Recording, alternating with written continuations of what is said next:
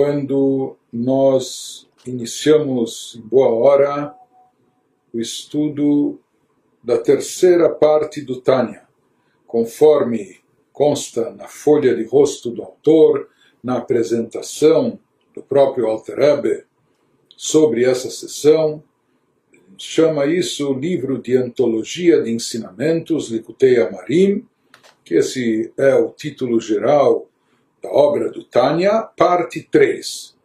Ele nos fala que essa parte 3 do Tânia é designada pelo nome Carta sobre o Arrependimento. Esse é o significado, a tradução literal de Geret Tshuva, uma carta sobre o arrependimento. E explicam os nossos mestres racídicos que interessante essa parte do Tânia é chamada de Geret, de carta. A quarta parte do Tânia também foi denominada de Geret Kodesh, cartas sagradas, mas esse nome foi dado pós-morte pelos filhos do Alter Rebbe que incorporaram essa sessão ao Tânia. Mas aqui o nome foi dado pelo próprio Alter Rebbe. Ele chama a carta do arrependimento, a carta da Tshuva, e não o portal da Tshuva, por exemplo assim como na segunda parte o título era O Portal da Unicidade da Fé. Então, explicam que aqui há uma indicação para, para nós sobre o significado profundo da chuva. Ou seja, mesmo quando uma pessoa se encontra em um estado de queda espiritual, onde a pessoa se encontra numa situação muito baixa e longínqua da santidade e da divindade. Ele se encontra no lugar do pecado, muito distante, muito longe em termos espirituais. Mesmo assim, para a pessoa lá onde ela se encontra, não só lá fisicamente, mas é, acentuadamente aqui o lá espiritual onde ela se encontra, que pode ser um nível muito distante, muito afastado, o Altarebe manda uma carta para chegar lá lá longe, onde a pessoa se encontra, lá onde ela se encontra no lugar do pecado, na situação do pecado, na queda espiritual que ela se encontra, mas mesmo estando lá distante, lá longínquo, o Altrebe lhe envia uma carta que chega até ele como uma carta que enviada de um lugar para outro ou para lugares longínquos, distantes, aqui também, o Altarebe manda uma carta de chuva carta sobre arrependimento para essa pessoa que está muito afastada em termos espirituais, dando uma orientação, instruções de como ela pode voltar, retornar a Hashem, fazer chuva, se arrepender, se redimir e retornar a Deus, mostrando a pessoa o caminho de como deve ser feita a chuva. Então, iniciando o capítulo 1 da carta de chuva, que o Alter Rebbe vai começar nos definindo o, conceito da chuva na sua essência. E para tanto, ele abre esse capítulo nos trazendo uma braita, uma citação talmúdica no tratado Yomá, um tratado que versa mais sobre o dia de Yom Kippur e todo o serviço no templo que era efetuado lá, das mitzvot relacionadas com o jejum de Yom Kippur, a chuva, etc. Então ele nos diz, Tanya Besof Yomá, שלושה חילוקי כפרה הם, ותשובה עם כל אחד. Aprendemos no fim do tratado Yomá que há três categorias diferentes de expiação. Uma coisa é a chuva, como arrependimento ou retorno, outra coisa é a capará, expiação do pecado, perdão do pecado. E como nós vamos ver, não necessariamente, não obrigatoriamente, esses dois conceitos estão associados ou estão relacionados. De certa forma, eles podem ser e existir até de forma independente. Mas, de qualquer maneira, lá no Talmud ele trata de três categorias diferentes de capará, de expiação. A mesma raiz que Yom Kippur. Yom Kippur, o dia do perdão, o dia da expiação. Também, então ele nos fala que há três categorias, ele começa a enumerá-las, trazendo aqui a citação talmúdica, Avar al mitzvata seveshav, einos as misham ad lo, עבר על מצוות לא תעשה ושב, תשובה תולה ויום הכיפורים מכפר. Traduzindo a citação talmúdica que traz as três categorias, aqui inicialmente ele menciona as duas primeiras categorias, depois ele vai abrir um parênteses fazendo uma análise e comentário sobre essas duas categorias. Então vai haver aqui uma pausa e somente depois ele vai transcrever também a parte final da citação talmúdica com a terceira categoria. Mas aqui pela ordem, começando pela primeira o arrependimento, chuva, mas o que a gente vê antes de até iniciar pela primeira, aquilo que o Talmud menciona, que nessas três categorias há um denominador comum que sempre está presente a chuva.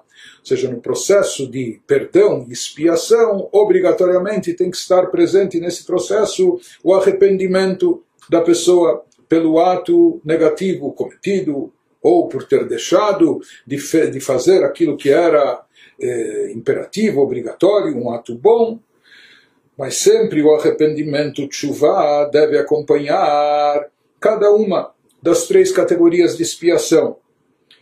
Trazendo ainda da citação talmúdica, quando ele começa a enumerar as, as diversas categorias, as três categorias, então ele inicia nos dizendo que se o indivíduo deixa de cumprir o mandamento positivo da Torá, Sabido que na Torá, de forma geral, existem 613 mandamentos, mitzvot, e eles se dividem, existem 248 preceitos, mandamentos positivos, faça uma determinada coisa, faça ativamente isso, coloque o tefilim, dê cá, observe o Shabbat e assim por diante.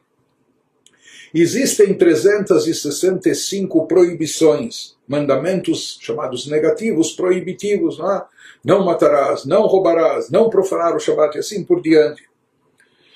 Então, na forma de caparar de obter expiação, quando houve transgressão de um mandamento divino, Talmud nos diz que há uma diferença, se esse, há uma diferença básica se aqui se trata de uma transgressão de um mandamento positivo ou da transgressão de, uma, de um mandamento negativo, proibitivo. Então, começando pela transgressão de um mandamento positivo, seja, o que significa a pessoa deveria fazer alguma coisa, deveria ter eh, colocado tefilin, deveria ter dado tzedakah, e assim por diante, e não o fez. Deveria ter comido matzah na noite de Pesach. Né? Se o indivíduo deixa de cumprir um mandamento positivo da Torá e depois se arrepende, ele deixou por negligência, não é? Ele sabia que devia estar fazendo isso e não o fez. Mas depois que ele se omitiu, não fazendo aquilo que lhe foi prescrito, a pessoa se arrepende. Então, nos diz o Talmud o que acontece, ele é perdoado imediatamente. Ou seja, no momento que ele se arrependeu, ele fez chuva, que vai fazer chuva está associado com arrependimento. Então ele nos diz que o efeito da chuva é instantâneo, ele é perdoado imediatamente antes mesmo que se mova do lugar em que se encontra, quer dizer, ele não precisa mais nada além da chuva. Essa é expressão dos sábios no Talmud, é? É, no lugar que ele se encontra, na situação que ele se encontra, ele se absteve e não fez um mandamento positivo, ele se omitiu e não cumpriu um preceito positivo, mas depois ele se arrependeu de forma sincera, fez chuva, imediatamente ele é perdoado. Porém, continuou o Talmud nos diz, a segunda categoria, se o indivíduo viola uma proibição, se ele aqui não só que se omitiu, se absteve de fazer um mandamento positivo, ele, porque quando a pessoa se omite de cumprir um mandamento positivo, o que, que ela fez? Nada. E esse é o problema, que ela deixou de fazer. Ela foi omissa. Mas essa transgressão é uma transgressão passiva ele desobedeceu a ordem do, do, do rei dos reis de fazer algo, é? mas ele desobedeceu de forma passiva, não fazendo. Porém, quando uma pessoa comete uma transgressão de um mandamento negativo, proibitivo, aqui a pessoa agiu de forma ativa, é? transgredindo a vontade de Deus. Ele nos diz: se o indivíduo viola uma proibição, um preceito proibitivo e depois se arrepende, daí o processo de expiação é mais complexo ou mais demorado. E ele nos fala que nesse caso o arrependimento sozinho não é suficiente para garantir a, expiação. Somente a chuva, somente o arrependimento não vai ser suficiente para lhe trazer expiação e perdão, diferentemente do que ocorre no caso que mencionamos acima, da não observância de um mandamento positivo. Mas tem que haver chuva o que vai acontecer? Ele nos fala que o arrependimento suspende qualquer consequência negativa do pecado. Ou seja, a chuva é eficaz no sentido de suspender os efeitos nocivos, evitar que a pessoa seja punida, seja castigada. É? Mas isso ainda não resolveu toda a situação da pessoa trazendo-lhe expiação. Ele nos fala que o arrependimento ele deixa, por assim dizer, o pecado pendente, suspendendo a aplicação de qualquer pena punitiva sobre o indivíduo. Isso fica pendente até quando? Até que chegue o Yom Kippur, até que o dia da expiação traga expiação completa. Que no caso, para haver uma expiação completa, é necessário esperar que chegue o dia de Yom Kippur e a pessoa observa o dia de Yom Kippur e daí sim ele consolida e completa a sua expiação por ter transgredido ativamente o, um mandamento proibitivo, por ter, por ter eh, transgredido uma proibição da Torá. Né? Então, como nós falamos no primeiro momento aqui, o Alter menciona essas duas categorias e em seguida ele vai entrar num, num comentário seu, numa análise sobre, sobre isso. Né? E no final dessa análise ele vai retomar o texto talmúdico, nos trazendo também a terceira categoria. Mas por enquanto, entre essas duas categorias, o que, que a gente vê nessa situação, desculpe, nessa citação talmúdica? Então ele nos diz quer dizer, que em princípio existem três categorias de pecados que são mencionadas aqui.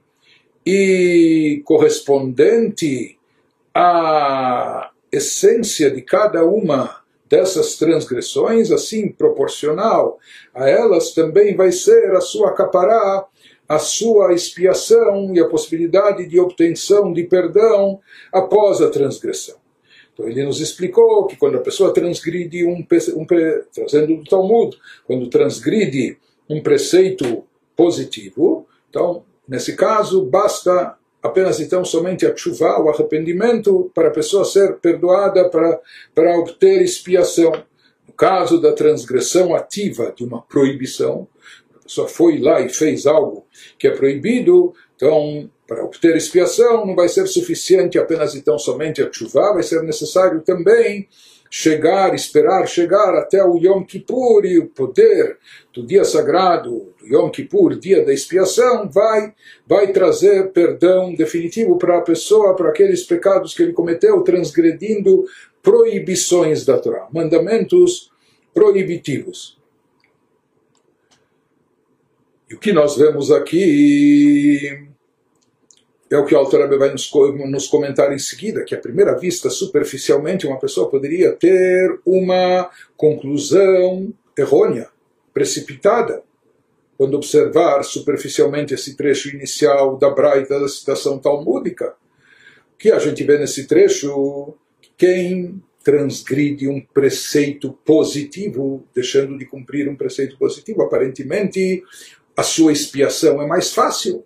Então isso poderia levar, eh, sugerir como conclusão que os preceitos positivos talvez sejam mais leves ou menos graves a sua transgressão. E o Altrebe vai nos explicar aqui que não é o caso. Essa é uma conclusão precipitada, superficial e equivocada. Porque ele, ele, se baseia, ele vai se basear nisso eh, naquilo que nós encontramos no próprio Talmud, que é estabelecida uma regra, uma lei que nós temos na Halachá, que quando a pessoa está numa situação, numa situação conflitante, onde entram em conflito duas mitzvot, cumprindo uma, ele está descumprindo a outra.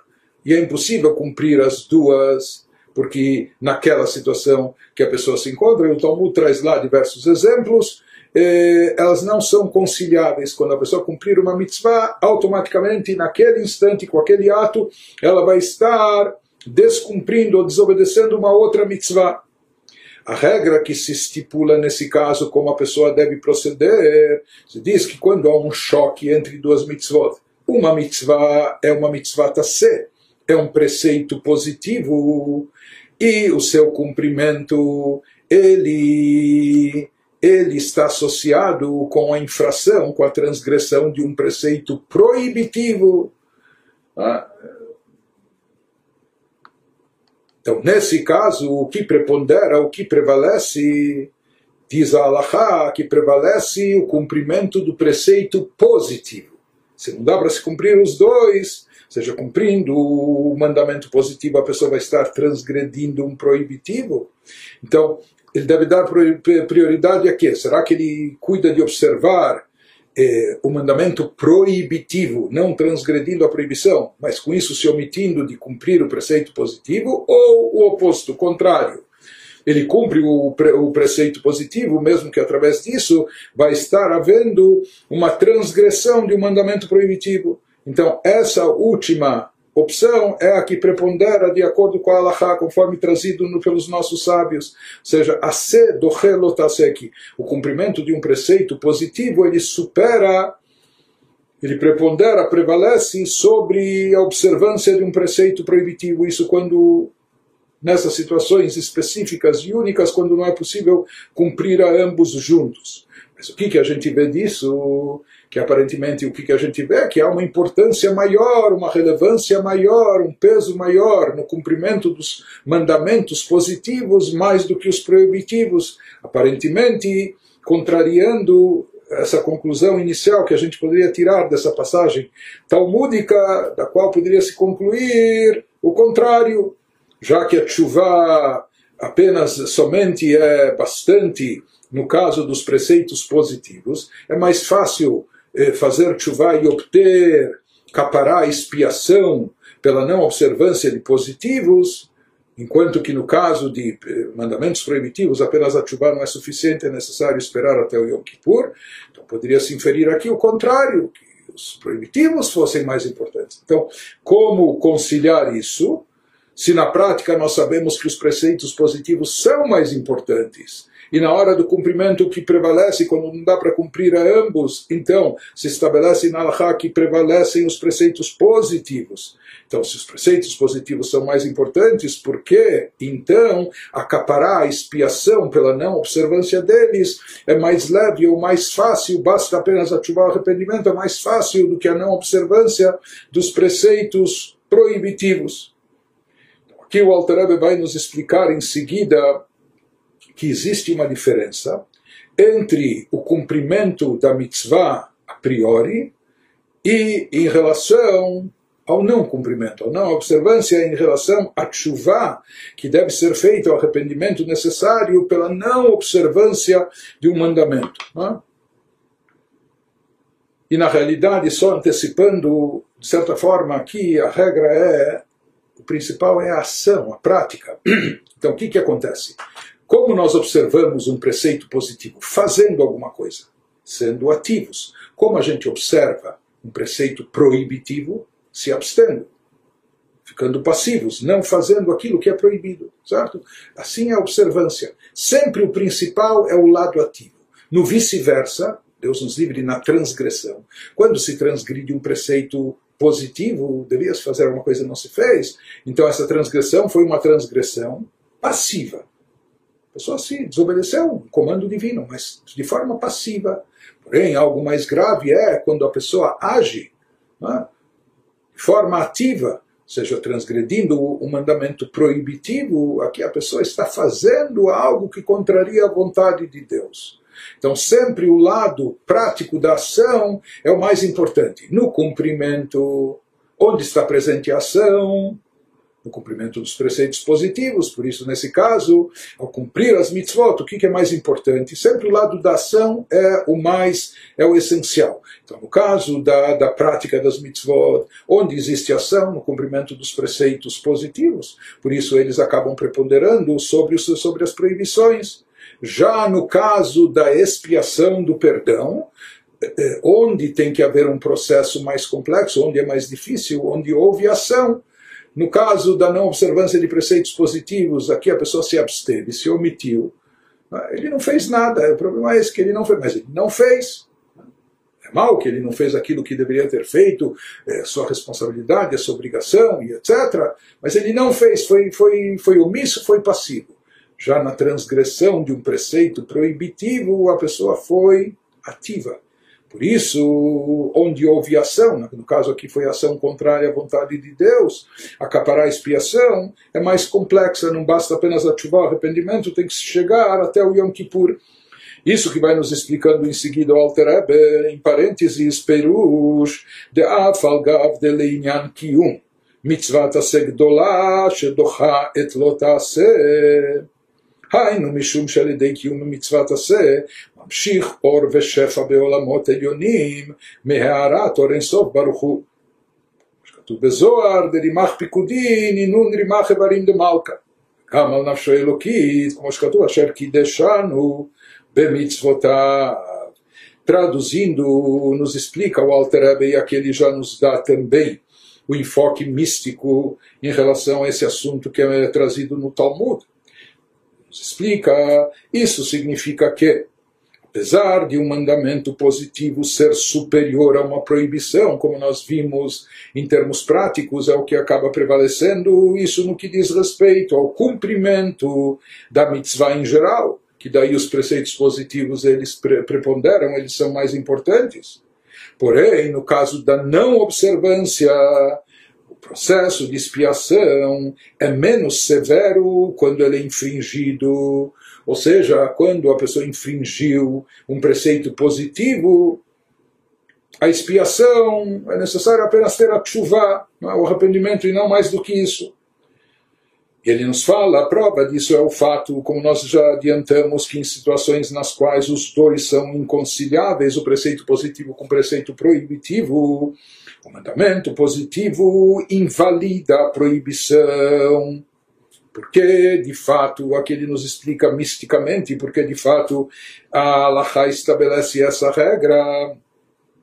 Assim é porque espiritualmente o cumprimento de um mandamento positivo produz um brilho de luz divina fluxo da luz divina de Deus para dentro dos mundos superiores. Quando se trata de cumprimento de mitzvot, a pessoa vai fazer, vai cumprir uma mitzvah obedecendo um preceito positivo, fazendo aquilo que tem que ser feito. Então, misticamente, a pessoa produz um efeito através daquela sua ação. Ele nos diz que isso desencadeia, isso produz um brilho de luz. A pessoa atrai uma luminosidade divina, um fluxo da luz infinita de Deus, através do cumprimento dos preceitos positivos que nós realizamos. Cada preceito positivo atrai um outro facho de luz, um outro brilho de luz divina, um outro tipo de, de, de fluxo de energia divina que é desencadeado e a pessoa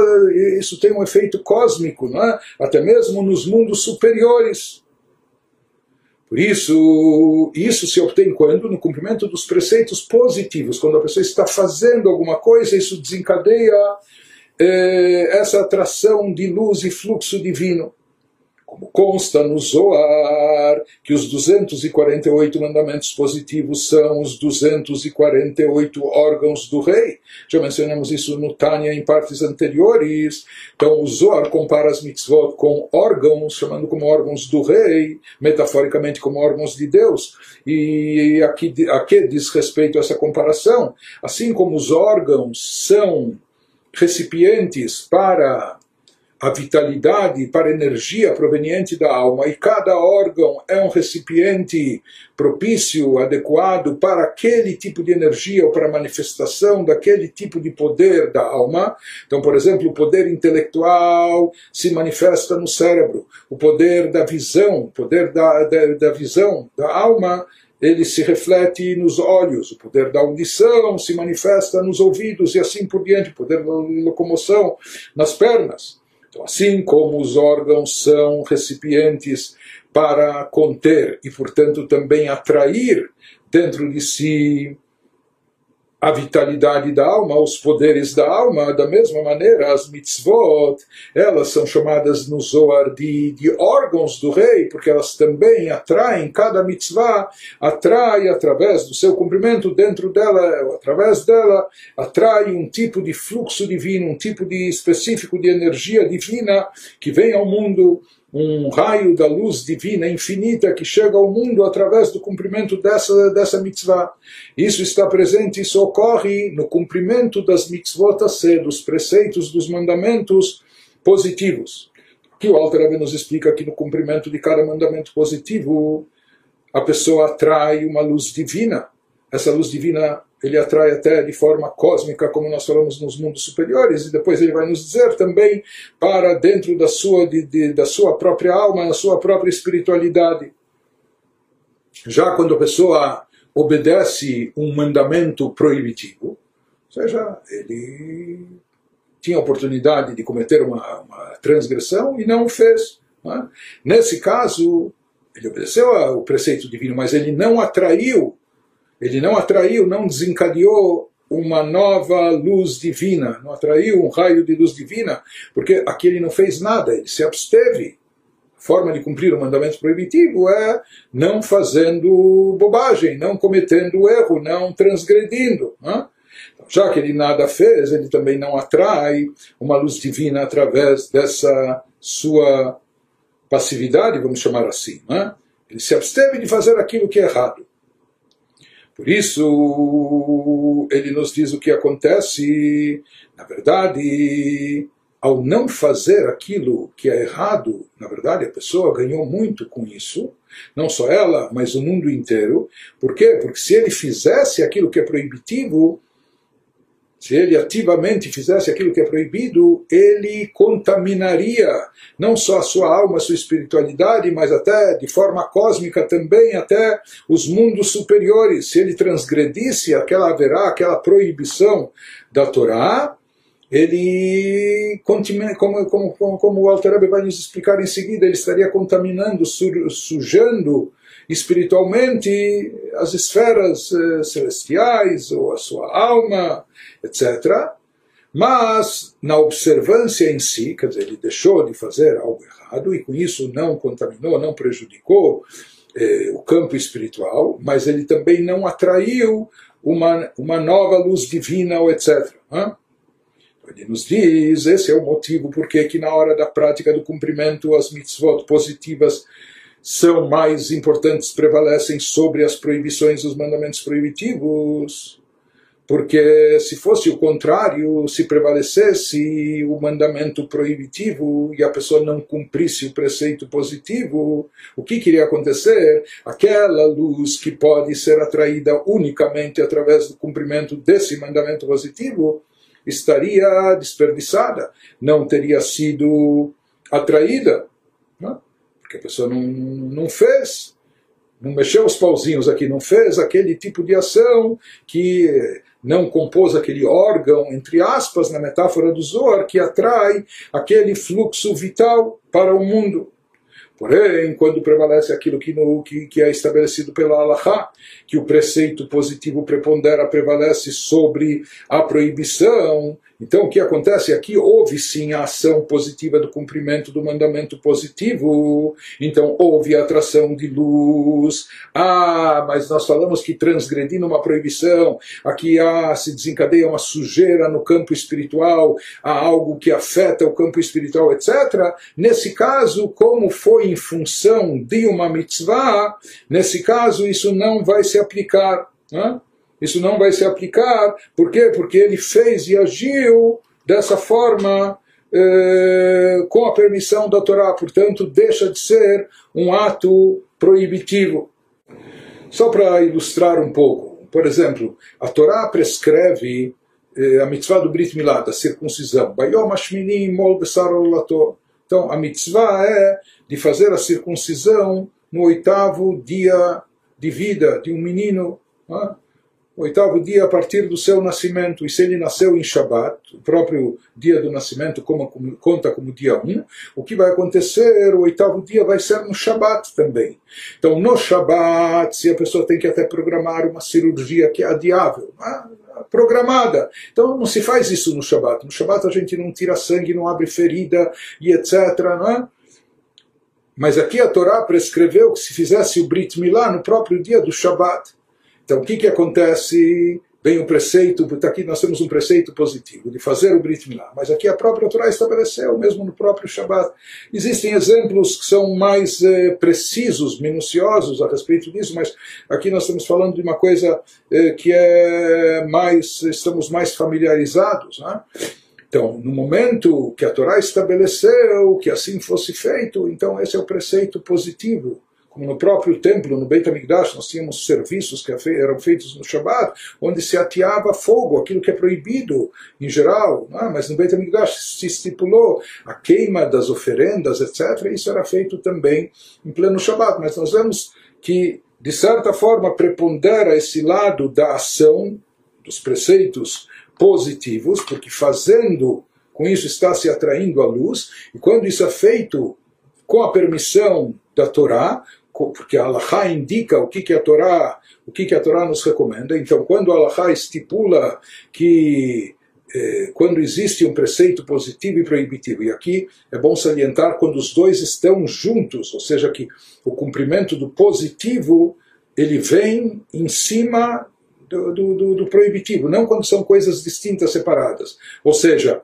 eh, se a pessoa pensa que ele vai assaltar um banco ou roubar uma pessoa, Deus nos livre, está transgredindo uma proibição da Torá, mas para dar esse dinheiro depois para os pobres para, para fazer tzedakah.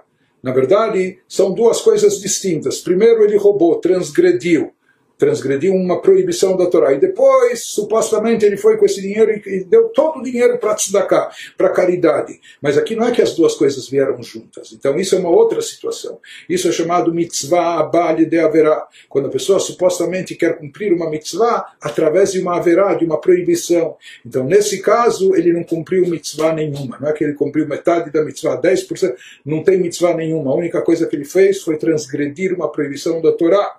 Né? Então, uh, não é disso que nós estamos falando. Nós estamos falando de situações onde a mitzvah ser o preceito positivo, vem junto com o proibitivo. E nesse caso, estipula a Torá, determina a Allahá, que prevalece o cumprimento do preceito positivo, porque através disso ele nos explica aqui misticamente, através do preceito positivo, se atrai, se desencadeia essa, esse raio de luz divina, esse fluxo de energia divina para o mundo, e por ter sido feito isso de, com a concordância da Torá, de acordo com a, com a lei da Torá, então mesmo o lado proibitivo aqui, ele não, não contamina, não prejudica, não envolve qualquer, qualquer mácula espiritual. Continua, Alter nos diz que essa luz que a pessoa desencadeia não é apenas uma luz global, não é apenas uma luz cósmica sobre os mundos superiores, que é algo que a gente não percebe, talvez grandes sadikim, mas nós, pessoas comuns, não percebemos todo o efeito magnífico que nós desencadeamos e realizamos ao cumprir uma mitzvah. Mas ele nos diz, de qualquer forma, que esse efeito não é apenas cósmico, mas também pessoal, individual. Como. Essa luz flui também para a alma divina da pessoa, ou seja, que essa luz que é atraída através do cumprimento das mitzvot energiza espiritualmente a, a própria pessoa, fortalecendo a sua alma divina que cumpre o mandamento. De fato, nós dizemos na bênção recitada antes da execução de um preceito, isso só é dito antes do, do cumprimento dos preceitos positivos, não é? Baruch atah Hashem asher kideshanu bemitzvot, asher kideshanu bemitzvotav. Bendito sejas tu, Deus, que nos santificou com seus mandamentos. Ou seja, através dos mandamentos, através da observância dos mandamentos, das mitzvot, dos preceitos positivos, nós nos santificamos, não só que nós atraímos luz divina para o mundo e para todos os planos superiores, mas nós atraímos santidade para nossa própria alma também. Nós energizamos, alimentamos e fortalecemos a nossa alma divina. Então, esse é o efeito especial que existe no cumprimento dos preceitos positivos e que isso faz eles preponderarem sobre as proibições, sobre os mandamentos proibitivos, quando se trata de cumprir. Porém, a princípio, Porém, se aquilo que deveria ter sido feito a princípio, a priori, não foi feito, se houve um descumprimento, no caso do descumprimento, vai ser o inverso. E nós já vamos ver por quê. Nós vimos que o, o processo de, de, de, expiação, de capará, no caso da transgressão de preceitos proibitivos, é mais complexo. Mas ele vai nos dizer por que é mais complexo. Não significa que, os, que, a transgressão dos preceitos proibitivos seja mais grave do que os positivos, que, que, que, os positivos não são, são mais leves ou não tão importantes. Ele vai nos dizer, não, isso não é, não é correto.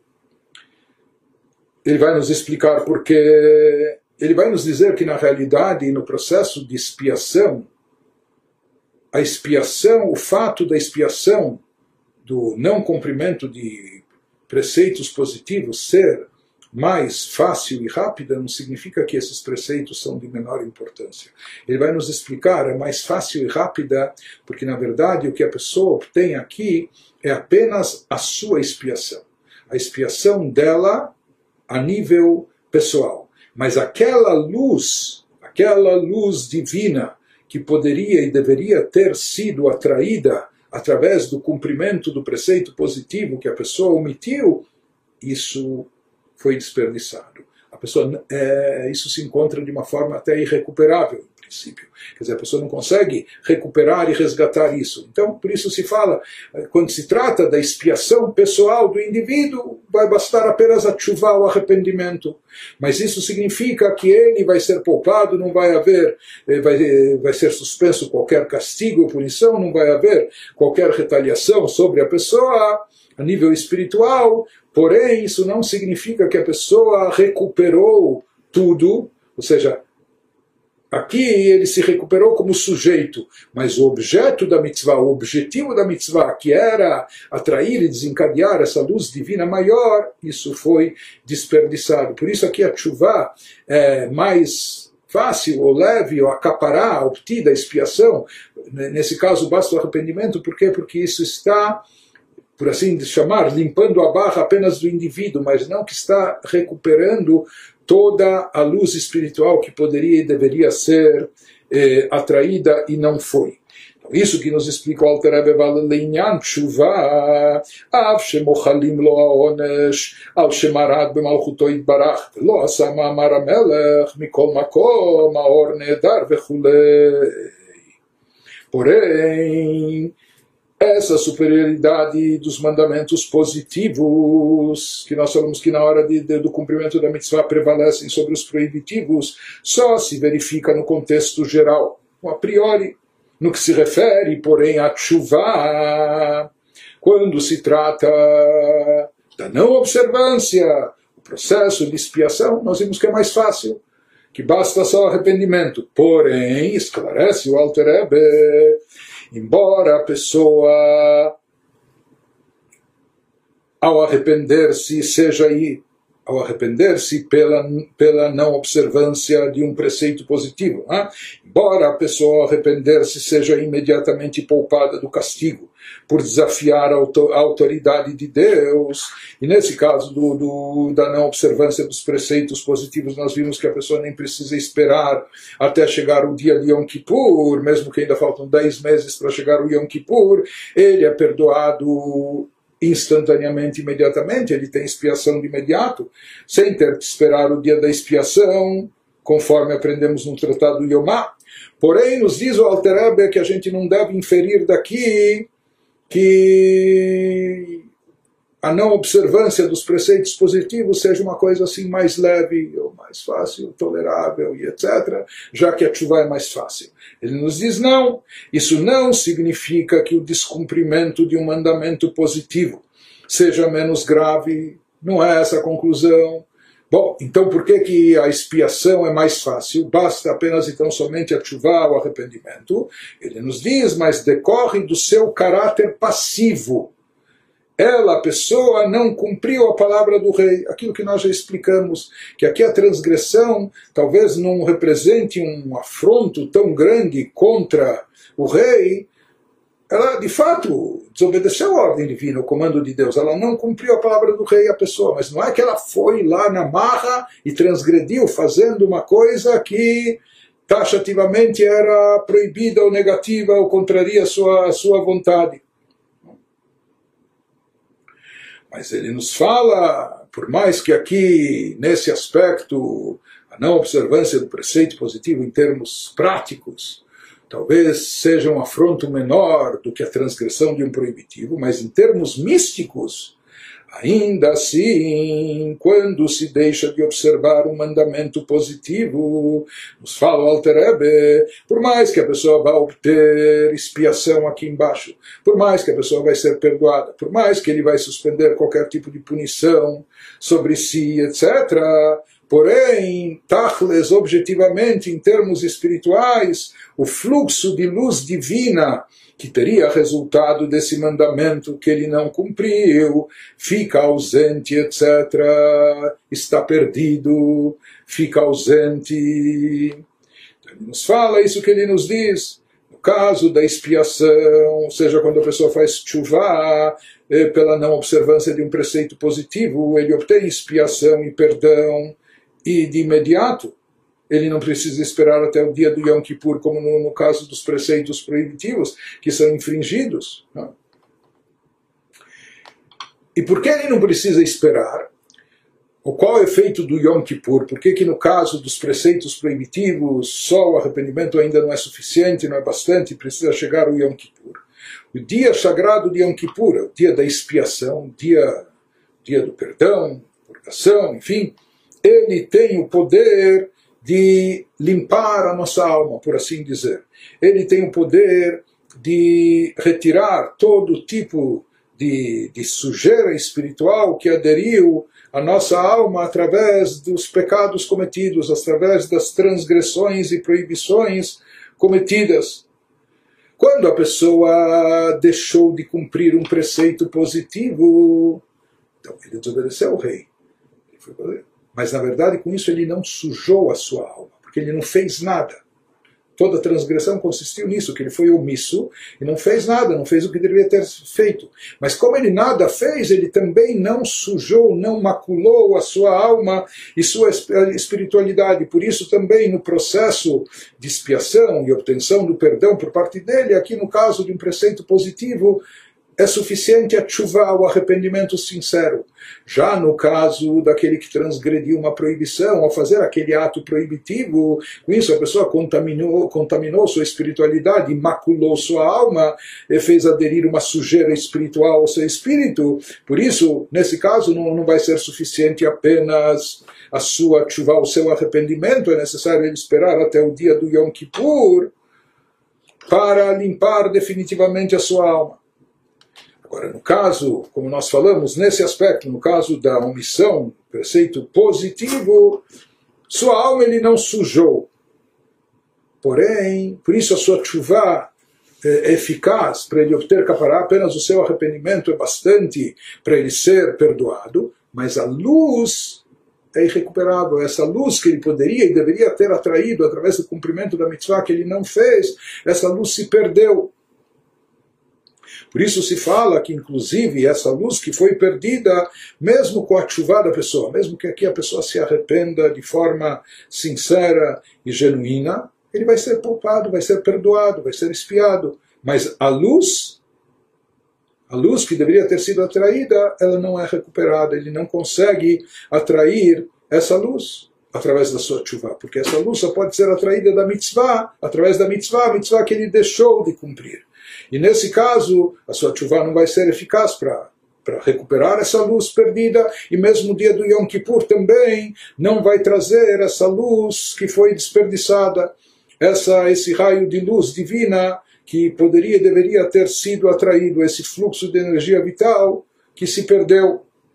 Portanto, aqui é uma distinção, nos esclarece o Alter Rebbe, que no caso da chuva do arrependimento pela não observância de um preceito positivo, isso traz benefício para o indivíduo, para o sujeito, mas o objeto e objetivo da mitzvah, o objeto aqui eh, que seria a luz divina, o fluxo de energia vital divina que é atraído através das mitzvot, então, aqui no caso, o arrependimento da pessoa, a chuva da pessoa, não é eficaz em relação a isso. Ele vai ser perdoado por ter desobedecido o comando, a ordem divina, por isso, imediatamente com o seu arrependimento, ele já é perdoado, mas a luz se perdeu, se desperdiçou de forma irrecuperável.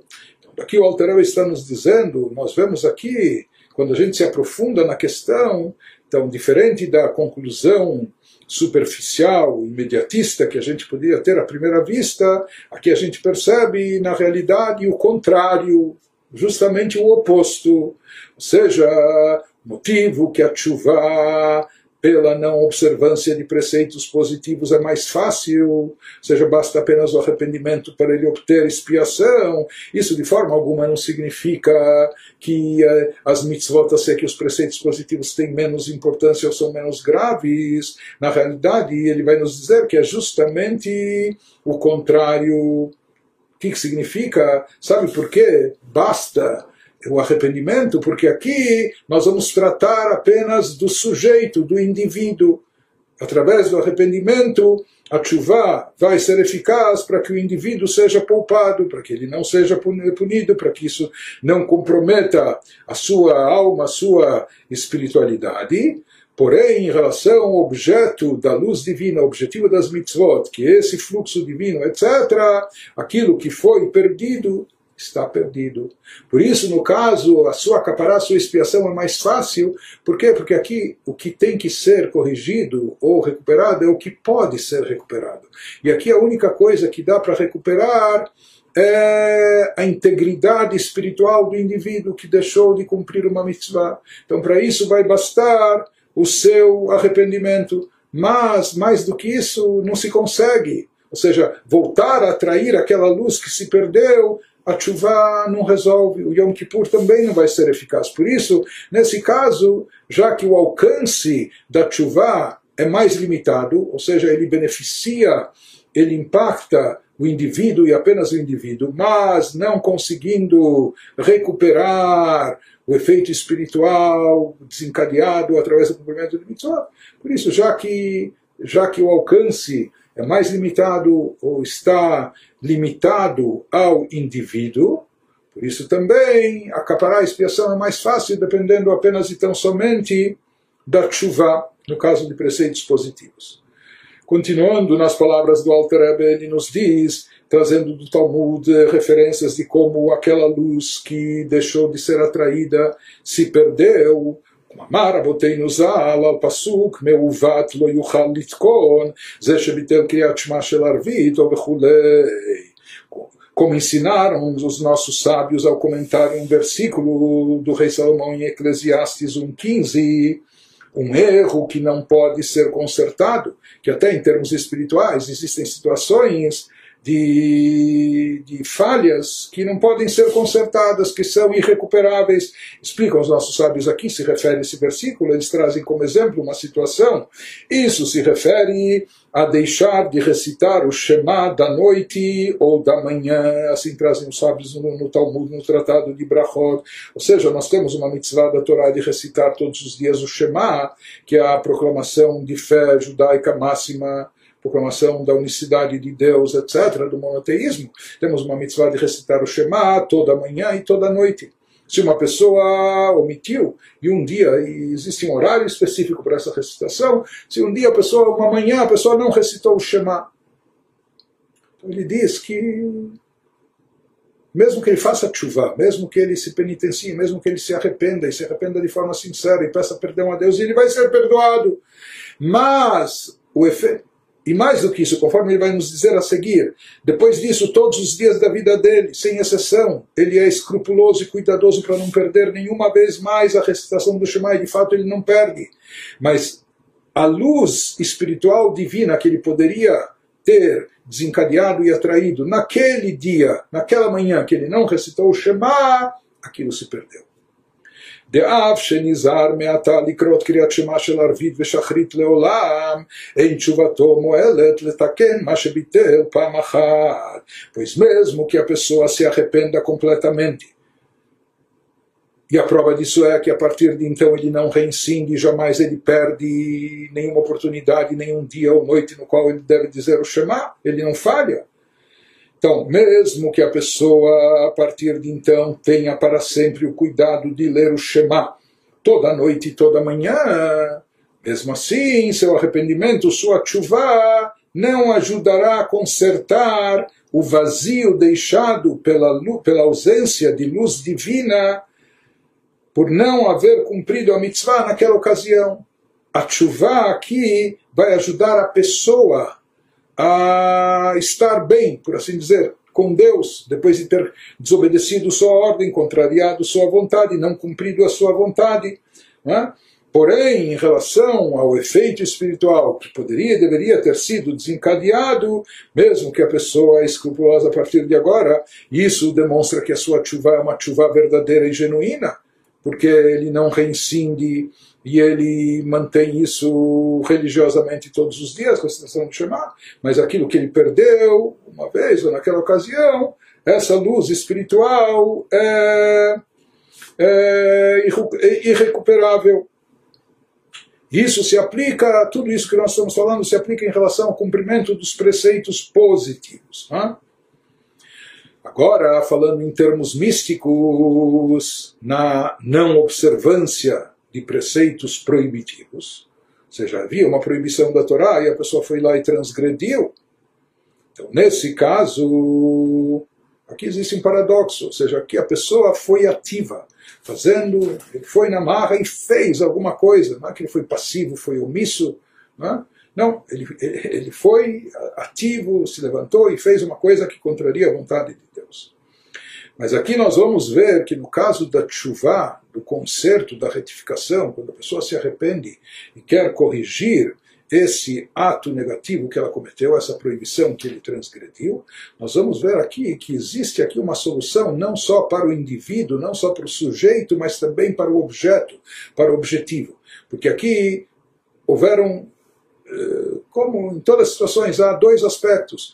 Ou seja, quando a pessoa transgrediu uma vontade divina descumprindo uma proibição, ou seja, ele, ele transgrediu uma proibição. Então, em primeiro lugar, tem aquilo que a pessoa afeta a si própria, aquilo que ela macula a sua própria alma, aquilo que ela prejudica a sua própria espiritualidade. Depois tem aquilo também que afeta de forma cósmica até os planos espirituais, aquela ação negativa que a pessoa, que cada um de nós, Hasbe Shalom, possa ter feito, isso tem um efeito transcendental que também precisa ser corrigido. Mas a novidade é que no caso da transgressão de proibições é possível corrigir tanto a nível individual como também a nível cósmico o erro que a pessoa cometeu é necessário aqui limpar, purgar e etc. Mas é possível fazer, como ele vai nos explicar, essa limpeza espiritual, por assim chamar, tanto a nível individual, na nossa própria alma, como também naquilo que nós sujamos e prejudicamos no, no, na esfera espiritual dos mundos superiores.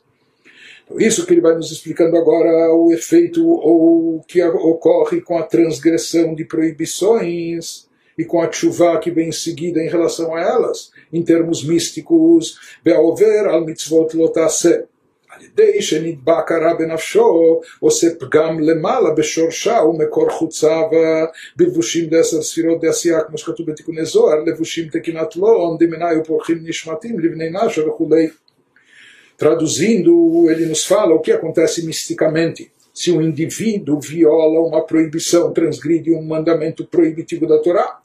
na realidade, ocorre aqui há duas coisas, além da rebelião contra Deus, foi e fez uma coisa contrariando a vontade de Deus. Há também, além disso, há também repercussões espirituais negativas. Isso que ele faz de errado, de, de negativo, de ruim, causa uma repercussão espiritual negativa nas esferas espirituais celestiais, forças negativas se grudam em sua alma, nas palavras do Zohar. Ele nos explica que a aderência de forças negativas à alma do pecador aqui embaixo, em função da proibição que ele transgrediu, como consequência disso. Então, isso que ocorre aqui embaixo neste mundo, na realidade tem um reflexo e acaba repercutindo também no mundo superior, no plano superior. Nós temos a nossa alma encarnada, que na verdade é apenas uma partícula da, da grande alma. Mas a matriz da alma, ela, ela prossegue, ela permanece no campo elevado e superior. Mas a aderência das forças negativas à alma do pecador aqui embaixo, neste mundo, causa dano à raiz da alma no alto. Ela impacta e prejudica, mancha, suja mesmo a raiz da alma no alto e assim danifica a fonte em que a alma foi entalhada, ou seja, através da proibição na linguagem do Zohar, não só que essas forças negativas se grudam na alma da pessoa aqui embaixo, mas isso danifica também a fonte da alma que se encontra acima. E ele nos fala que essa transgressão, qualquer proibição da Torá, danifica a fonte da alma no aspecto externo, descrito pelo Tikkun que é descrito na Kabbalah como vestimentas das dez sefirot do mundo de Asiá seja, ele nos fala cabalisticamente até onde chega o efeito do, do pecado cometido através da transgressão que uma pessoa faz aqui embaixo. Conforme consta no Tikkun fizeste vestimentas das quais as almas voam para os seres humanos, etc. Mas, de qualquer forma, as almas estão vinculadas a essas vestimentas que estão associadas com as sefirot do mundo de Asiá. Portanto, ele nos diz aqui que quando uma pessoa transgride uma proibição da Torá, além do fato de estar se rebelando contra a vontade divina, além disso, ele está se associando ao campo do mal, ele está impregnando a sua alma, a sua espiritualidade de, de uma sujeira, não é? Adere a sua, a sua alma uma sujeira espiritual. Isso ele nos fala ocorre não só em relação à alma encarnada aqui nesse mundo terrestre, mas mesmo também na origem da alma, na fonte, na matriz da alma, nas alturas celestiais e espirituais, nos campos, nos campos superiores. Através disso que há uma aderência do mal na alma aqui embaixo, isso acaba repercutindo e causando também um pgam, isso acaba ferindo, afetando espiritualmente também na sua origem, na sua fonte acima. Por isso, isso acontece por exemplo, quando a pessoa deixou de cumprir um preceito positivo, não acontece isso. Essa sujeira, essa adesão, essa mácula, por quê? Porque a pessoa foi omissa, não fez nada. Está errado não ter feito, né? mas não causou essa, esse pgam não, não, não afetou, não feriu dessa forma. Diferente disso é no caso dos preceitos proibitivos, que eles desencadeiam uma associação com o mal que adere à espiritualidade, não só aqui embaixo, mas também lá em cima. Por isso, o processo, no caso de expiação pela transgressão de, de, de mitzvot proibitivas, é mais longo, extenso e complexo. לכך אין כפרה לנפשו ולא למעלה עד יום הכיפורים, כמו שכתוב וכיפר על הקודש מטומאות בני ישראל ומפשעיהם. לפני השם תטהרו, לפני השם, לפני הוויה דווקא.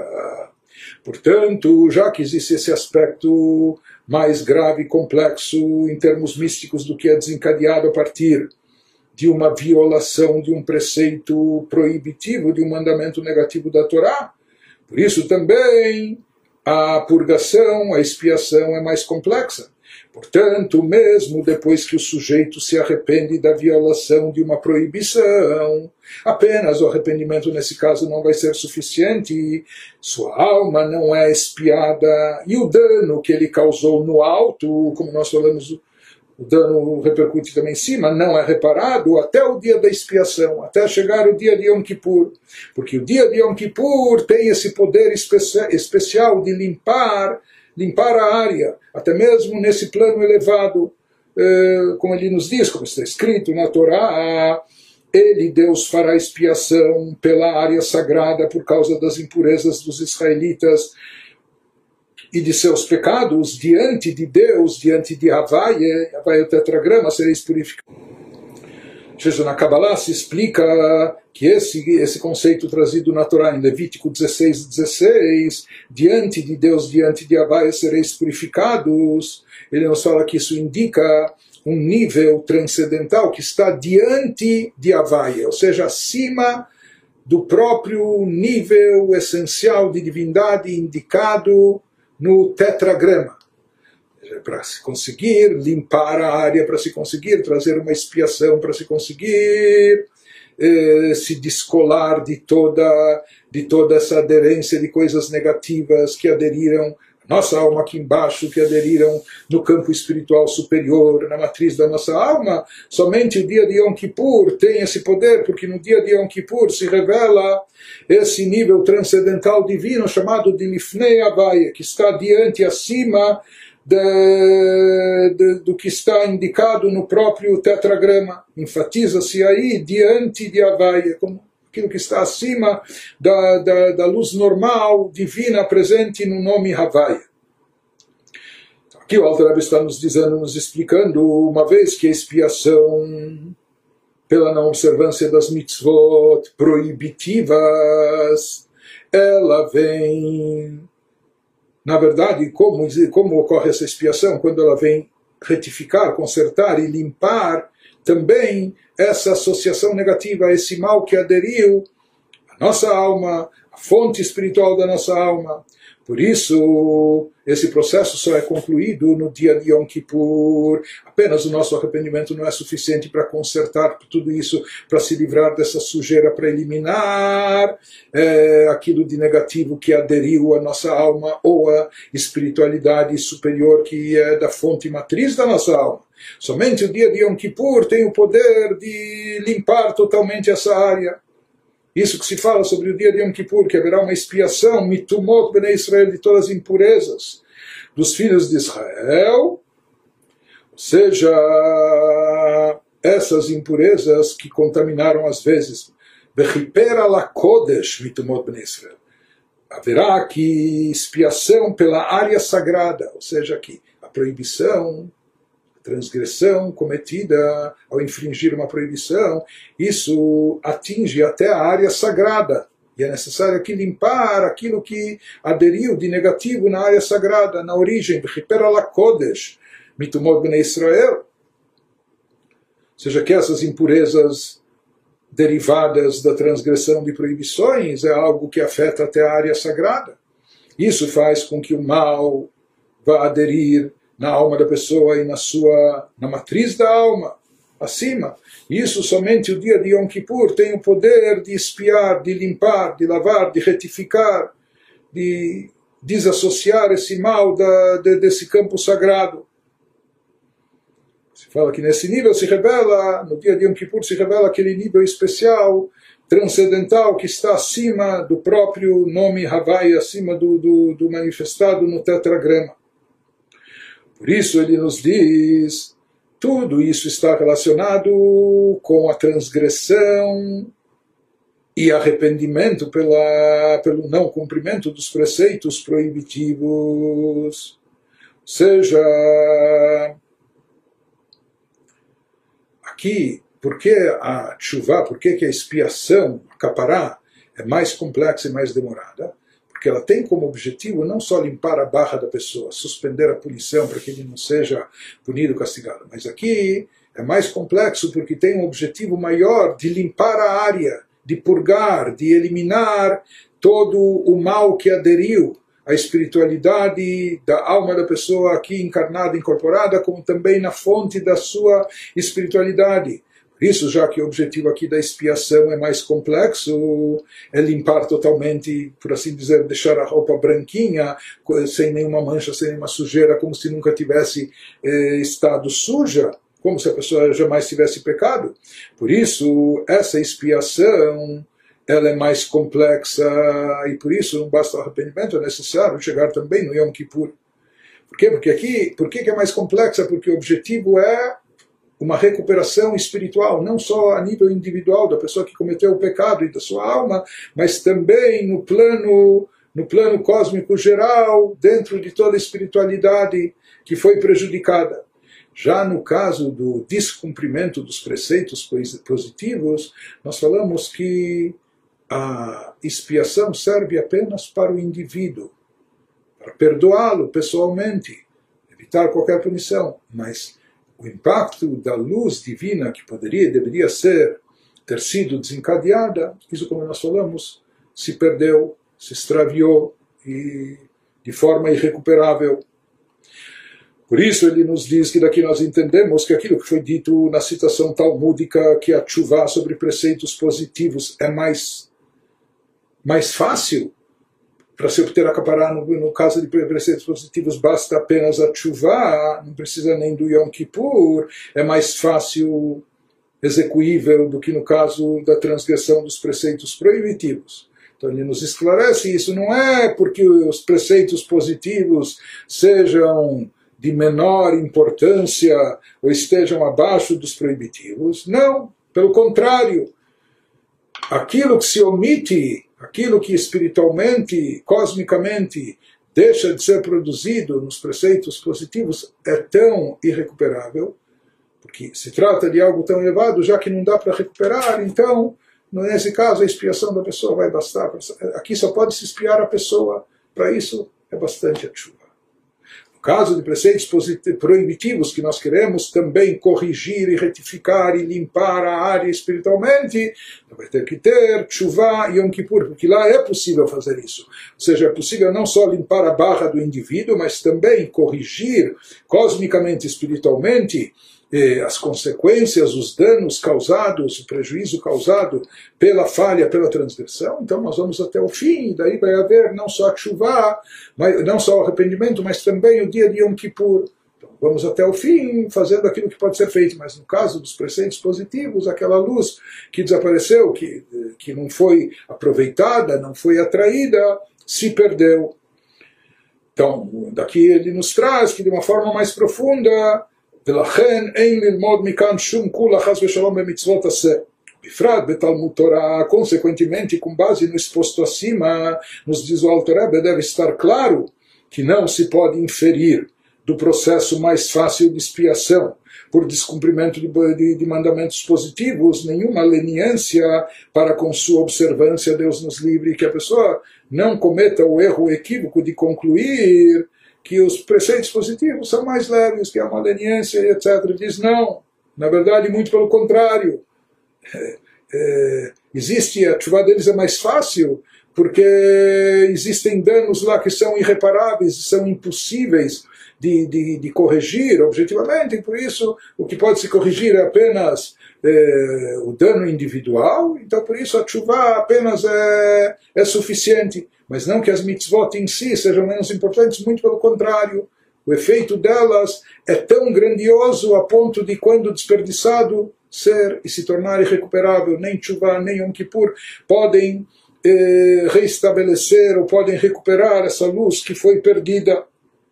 Ele nos fala, por isso a pessoa não deve, não deve subestimar o cumprimento de preceitos positivos, especialmente o mandamento positivo de estudo da Torá.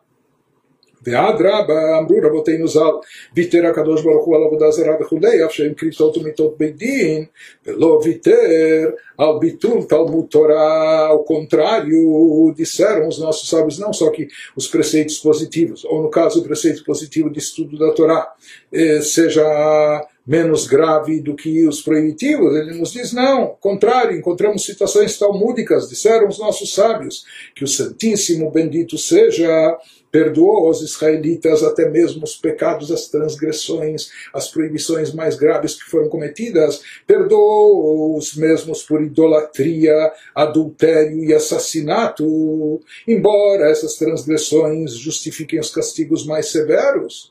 Elas são associadas a penas capitais, como caret. Caret é um termo que se utiliza para corte da alma, excisão? É, aqui não era um tipo de, de, de, condenação à morte executado pelo Beidim, pelo tribunal humano, mas isso significa que é um pecado tão grave que a alma da pessoa é cortada, é? que há aqui um corte da alma. Ou aqui, como falamos, é, adultério, assassinato, que isso envolve, pode envolver pela Torá até mesmo pena de morte. Então, se trata de proibições gravíssimas, de transgressões, de transgressão de preceitos proibitivos, que são passíveis de caret, que é corte da alma e pena de morte.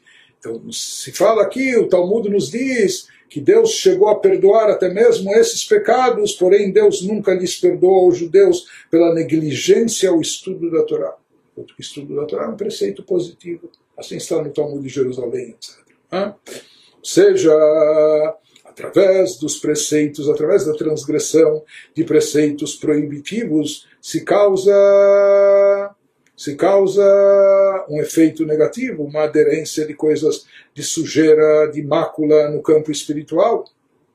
No caso dessas mitzvot proibitivas que ainda envolvem, que a Torá eh, cataloga elas naquela categoria que elas são passíveis ainda de carete, de excisão, corte da alma ou de morte, então isso é uma coisa mais grave ainda, se indica que aqui a sujeira, mais do que uma sujeira, até uma ferida no campo espiritual, gravíssima.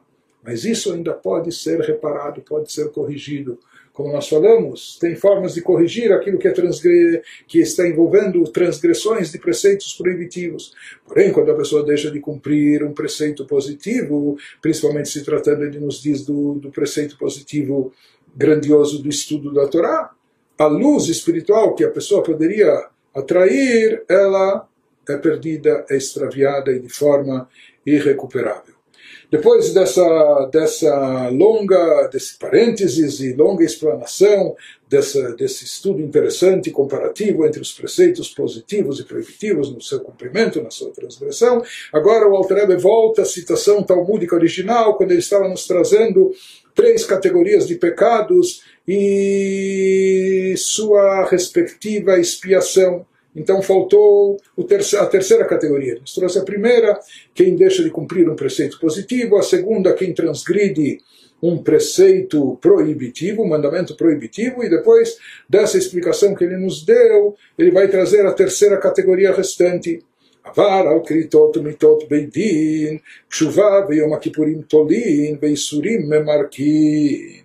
Se o indivíduo comete uma transgressão punível com caret, caret que nós falamos é aquilo que a Torá chama de corte de alma, decisão, ou pena de morte que era aplicada pelo tribunal, ou seja, se ele cometeu aqui transgressões que são consideradas mais graves e muito graves, eh, passíveis de, dessas punições gravíssimas, gravíssimas. Nesse caso, somente a chuva não é bastante. O arrependimento não é suficiente por si só. E mesmo o dia do Yom Kippur ainda não tem o poder de trazer expiação à pessoa. Mesmo a chuva junto com Yom Kippur. O arrependimento e o dia da expiação, eles servem apenas para deixar a situação pendente. Eles suspendem as consequências negativa, negativas do pecado, ou seja, evitando que a pessoa seja punida, seja castigada, mas isso ela ainda não obteve expiação, ainda não lhe foi perdoado. Até quando aqui é necessário um terceiro elemento, que seria o quê? E o sofrimento nos outros dias do ano faz a depuração. Você fala que essa pessoa, já que ela cometeu transgressões, infringiu proibições tão graves, isso fez com que aderisse a sua alma, a sua espiritualidade, uma sujeira maior. Então aqui vai ser necessário chuva, arrependimento, vai ser necessário Yom Kippur, a observância de Yom Kippur, e mesmo apenas isso ainda não vai ser suficiente para chegar à expiação e somente os sofrimentos que, que, enfim, que a pessoa vai enfrentar a pessoa vai ser acometida por sofrimentos, isso vai fazer a depuração, trazendo a ela a expiação. Ele nos explica isso, o Alter Rebbe, Perush, Gomrim Akapara. O que significa essa depuração? Gomrim Akapara, Veu Milashon, Merika, Ushtifa, לצחצח הנפש, כי כפרה היא לשון קינוח שמקנח לכלוך החטא. Ele nos diz que faz a depuração, memarkim em hebraico, significa que o sofrimento completa a expiação. Para haver uma expiação completa é necessário haver arrependimento em primeiro lugar, chuva. Depois é necessário o Yom Kippur, a observância de Yom Kippur, passar pelo Yom Kippur. Depois, para completar, para completar, acaparar a expiação, vai ser necessário sofrimentos que vão depurar a pessoa. O verbo usado aqui, memarkim, ele nos fala, ele denota depuração da alma. o que isso significa? Sentido sugerido pelo termo hebraico mericá, mericá é como ato de esfregar alguma coisa. Né? Aqui não basta lavar, enxaguar ou limpar, é necessário esfregar para tirar tirar uma sujeira né, que está impregnada. Pois expiação capará a etapa que precede a Americá indica um nível mais superficial de limpeza, em que a sujeira do pecado é removida. Por isso ele nos diz, Perush, gombrima capará. והוא מלשון אמריקה ושטיפה לצחצח הנפש. כי כפרה היא לשון קינוח שמקנח לכלוך החטא. Ou seja, aqui a sujeira do pecado cometido é uma sujeira mais, mais grave, né? mais pesada, etc. Então, aquela que é cometida, aquela, aquele tipo de sujeira gerada pelos pecados, transgressões também, mas que não são passíveis de, de morte, coisas tão graves, de caret. Então, para isso, além da chuva, basta o Yom Kippur para trazer expiação à pessoa. Porém, quando há aquela sujeira pesada que, que, que aderiu, e tão grave, eh, que isso está associado com as transgressões, com as proibições passíveis de caret e morte, então, nesse caso, não é suficiente, não basta tampouco o Yom Kippur além da chuva, é necessário também esfregar a alma. E esse esfregar vai ser através de sofrimentos que a pessoa vai ser submetida שנאמר ופקדתי בשבט פישם ובנגעים עוונה. Ele nos diz, ele nos traz um versículo dos Salmos 89 e 33, como está escrito: Punirei seu crime com vara. A vara indicando aqui como um castigo, punição em forma de sofrimentos que Deus fala. É? Punirei, Deus está falando, seu crime com vara e com pragas sua iniquidade. Diz o Alter com isso se conclui a, cita, a citação do tratado Yomá, Ad Kan Lashon Braita. Na realidade, quem observar lá essa citação talmúdica no final do tratado Yomá, vai perceber que até existe uma, uma sequência, uma continuidade. Quando se fala, eventualmente, de uma quarta categoria, por mais, e há uma discussão no Talmud, se são três categorias de pecados ou são quatro, mas aqui o Alter Rebbe nos, nos eh, estipula que são três, e as três que ele mencionou, é? transgressão de preceitos positivos, de preceitos proibitivos, de preceitos proibitivos passíveis de careta ou morte. Mas o Talmud continua lá nos trazendo, o Talmud traz também lá no entorno, na, na sequência, uma outra possibilidade de alguém que cometeu algo gravíssimo que envolve também Hilul Hashem, profanação pública do nome de Deus.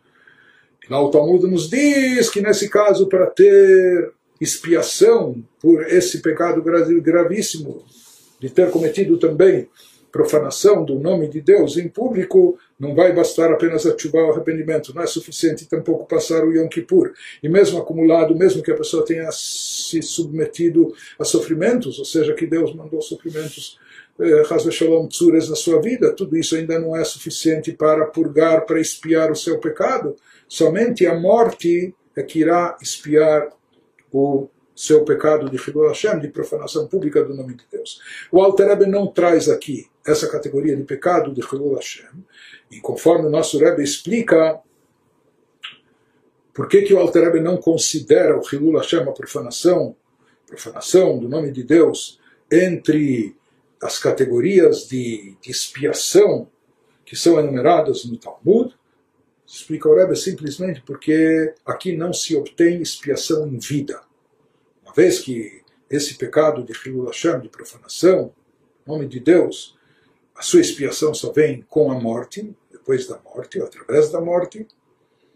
Então, o Altrebe não conta isso como, como as categorias de pecados a serem expiados. Daqui a gente vê também que o principal da expiação, o objetivo principal, quando a expiação é completa, quando ela ocorre em vida.